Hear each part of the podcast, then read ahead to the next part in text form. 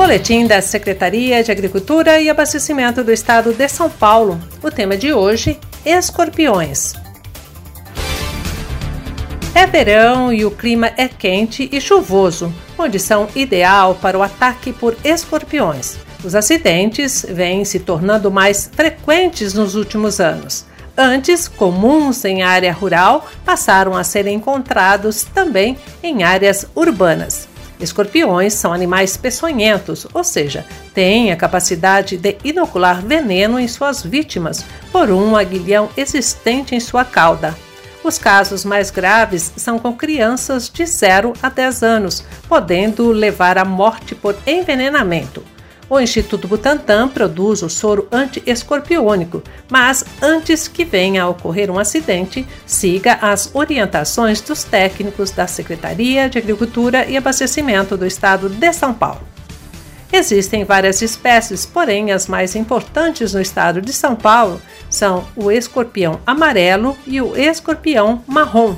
Estes são os que causam os acidentes mais graves e frequentes.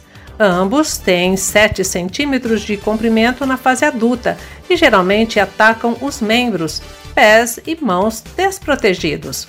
O escorpião é um animal de hábitos noturno e procura abrigos em materiais de obra, entulhos, telhas empilhadas, restos de madeira e todo local que ofereça sombra e proteção, fora ou dentro de casa. Prevenção: Não deixe entulhos próximos à casa. Ao colocar botas ou sapatos, fazer uma verificação, assim como em roupas que ficam sem uso por muito tempo. Manter as fossas céticas vedadas. Se houver barata no ambiente, haverá escorpiões. Usar botas de cano alto em gramado e luvas de raspa de couro para retirar entulhos. Manter lixos em locais fechados e as camas longe das paredes colocar telas em ralos, pias, tanques, soleiras de portas e janelas. Em casas com gramado, ao roçar, os escorpiões podem escapar para as casas onde existam vãos. Cuidado com o controle químico, pois geralmente os inseticidas não matam o escorpião, mas podem provocar um estresse ao animal e oferecer mais perigo procurar empresas especializadas. Evite fazer o controle químico por conta própria. Preservar os inimigos naturais dos escorpiões. Os sapos são predadores de escorpiões e têm hábitos noturnos. As corujas também.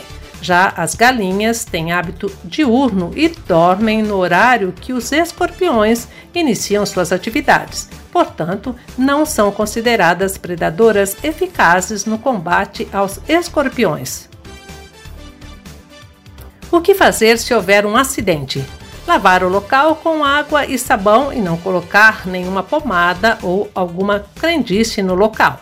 Retirar relógios, anéis, pulseiras e sapatos que possam funcionar como um carrote e se tornar impossíveis de retirá-los após o acidente. Manter a pessoa calma e em repouso.